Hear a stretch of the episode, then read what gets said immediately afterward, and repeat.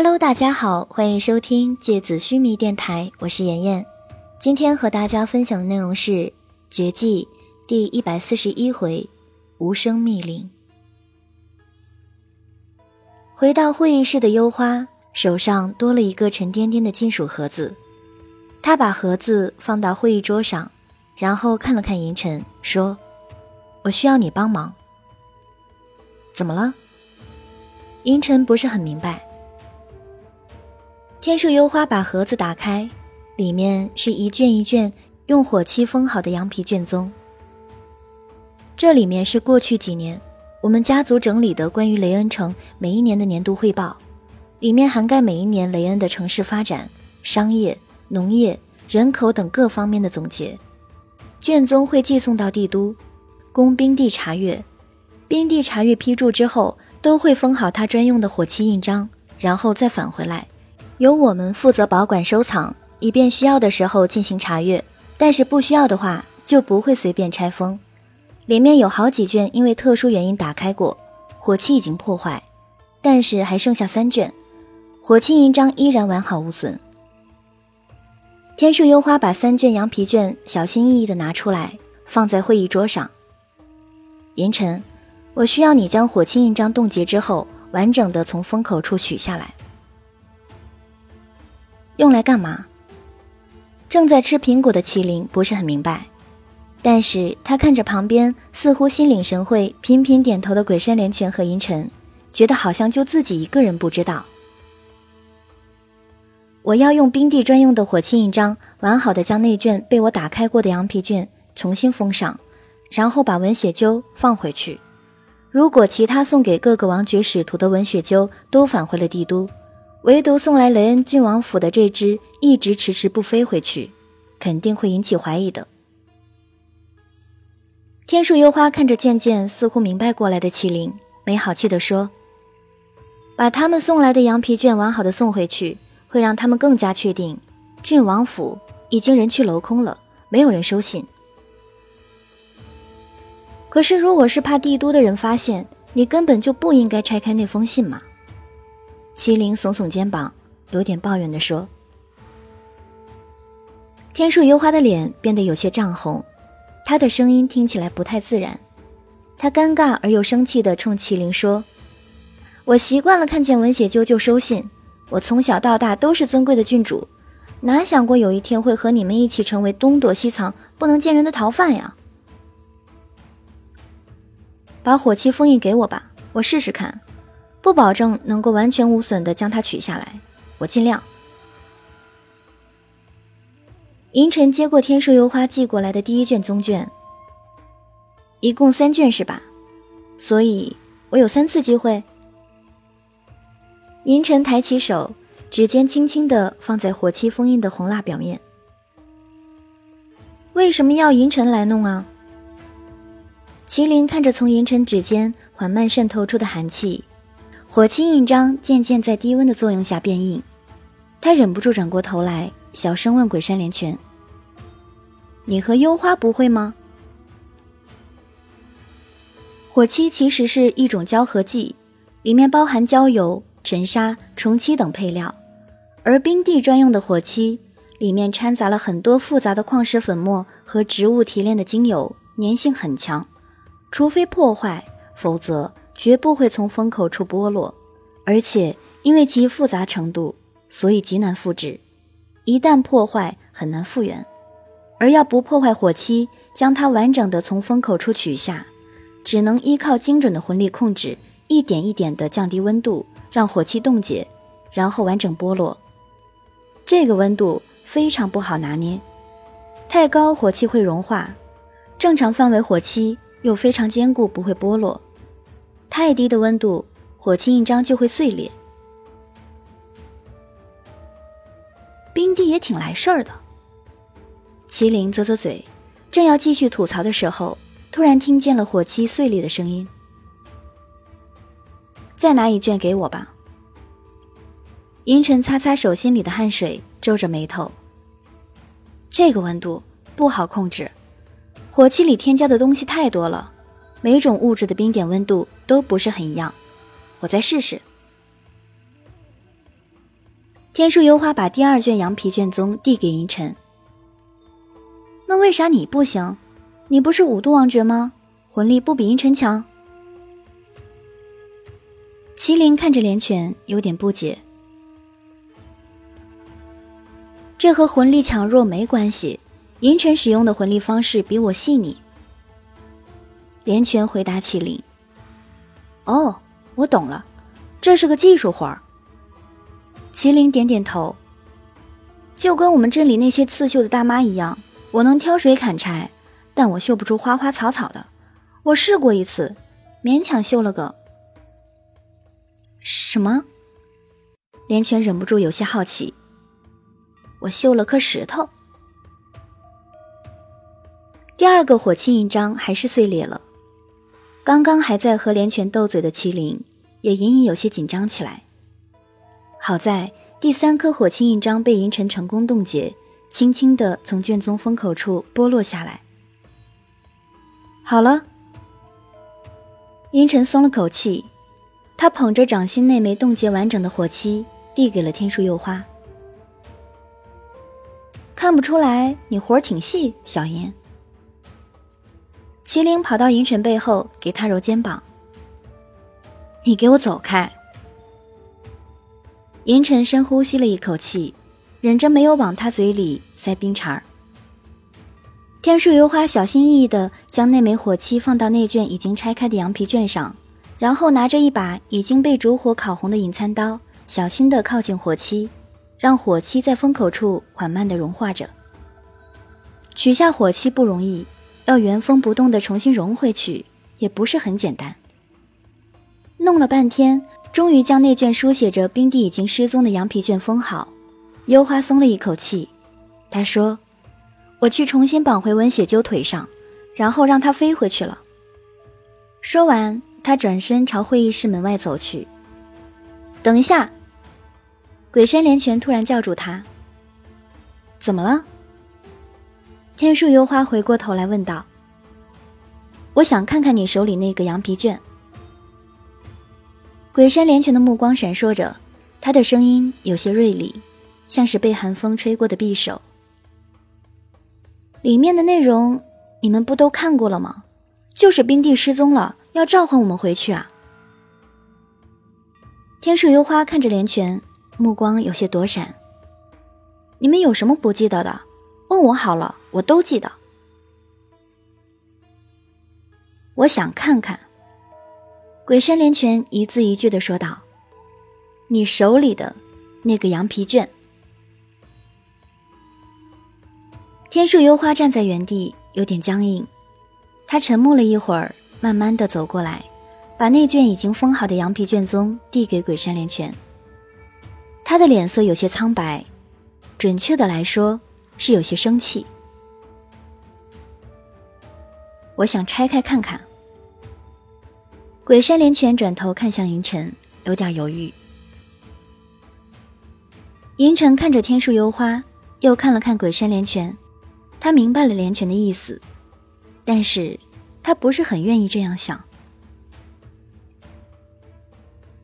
他低头思考了一下。然后抬起头对连泉说：“我不是很有把握能够再完整的将火器文章冻结剥落一次，你确定要这样做吗？”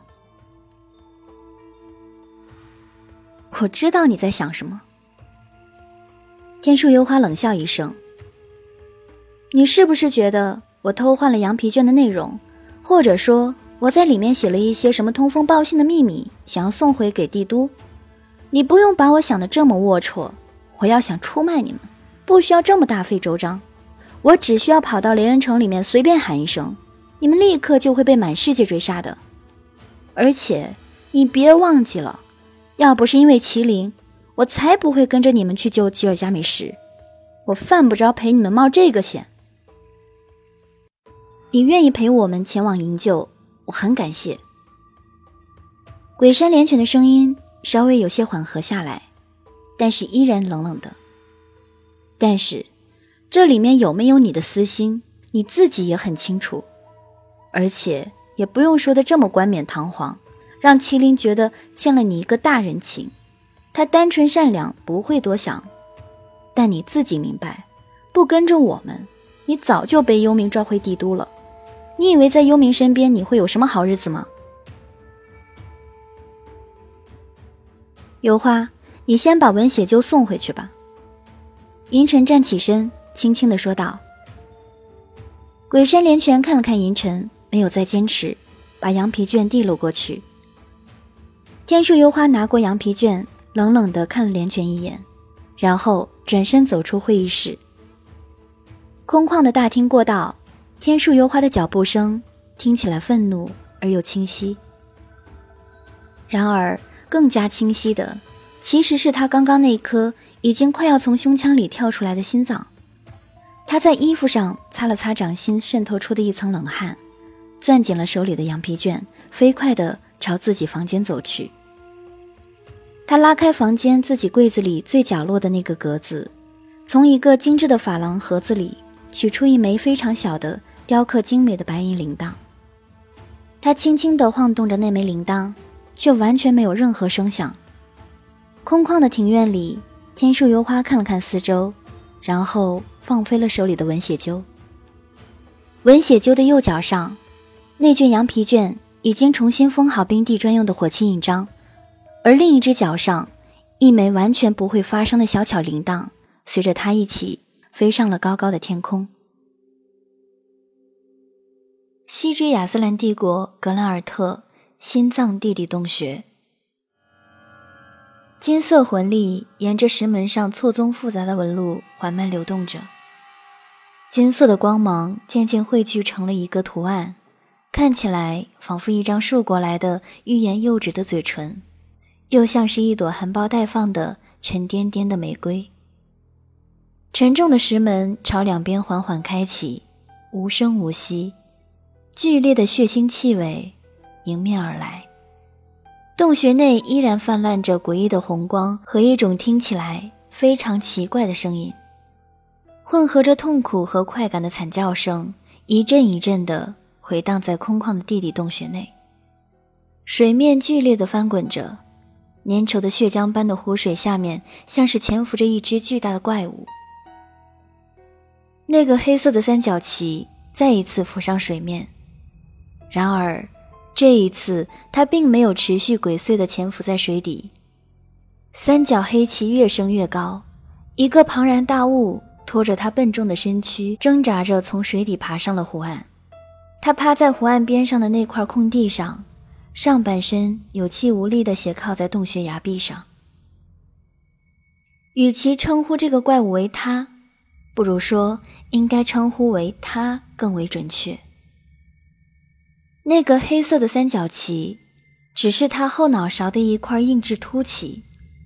他的上半身是足有正常人十倍大小的赤裸女体，丰满的乳房、圆润的肩膀、纤细的腰肢，甚至他的头上还有浓密而湿漉漉的头发。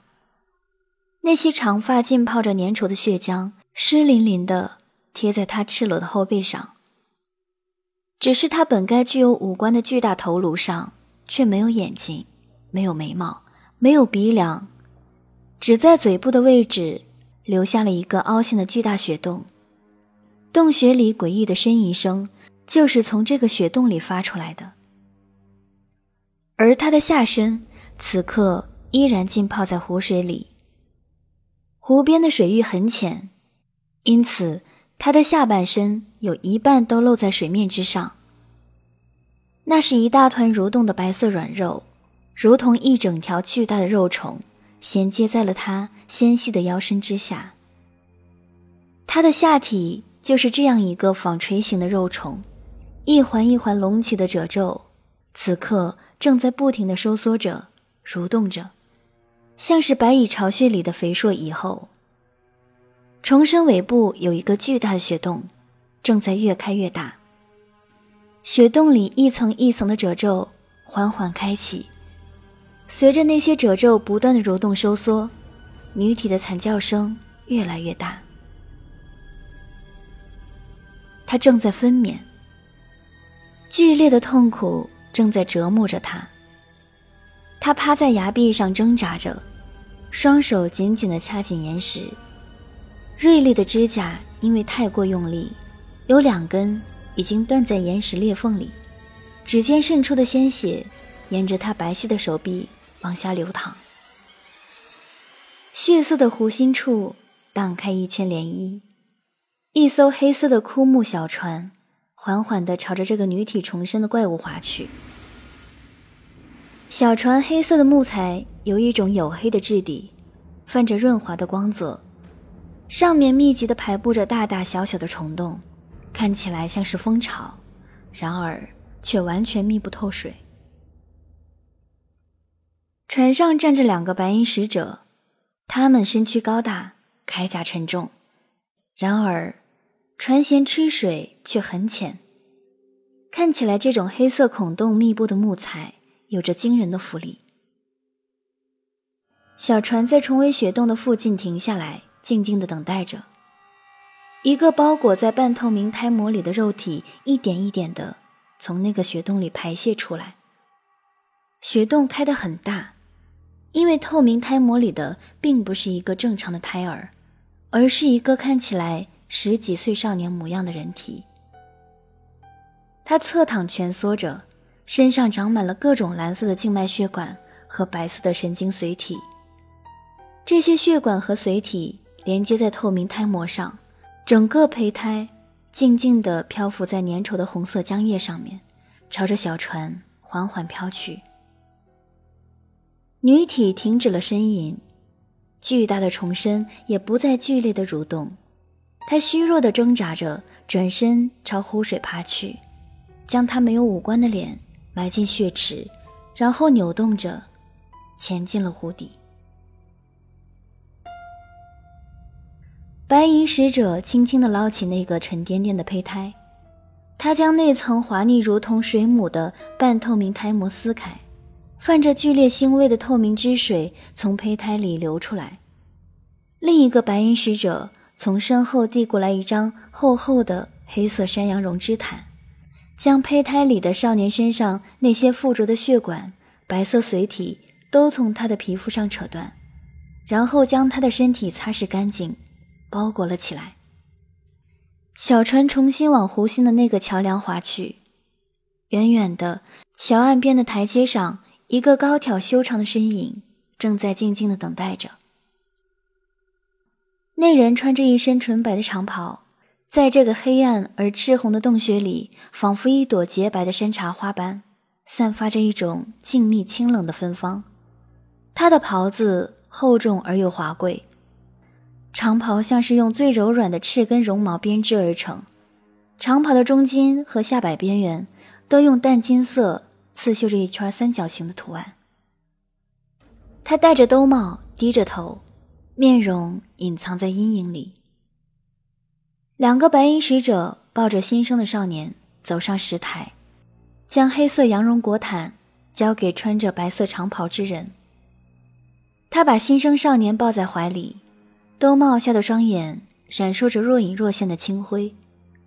他打量着包裹在黑色毯子里的少年，少年的肌肤白皙剔透，甚至可以说有些苍白。少年在他的目光打量之下。缓缓地睁开了眼睛，他张望着周围崭新的世界，他的眸子漆黑深邃，像是无星无夜、至暗的夜空。他好奇地望着此刻正俯视着自己的白袍之人：“你是不是在看我的眼睛？”少年张开口，发出清脆而纯真的声音：“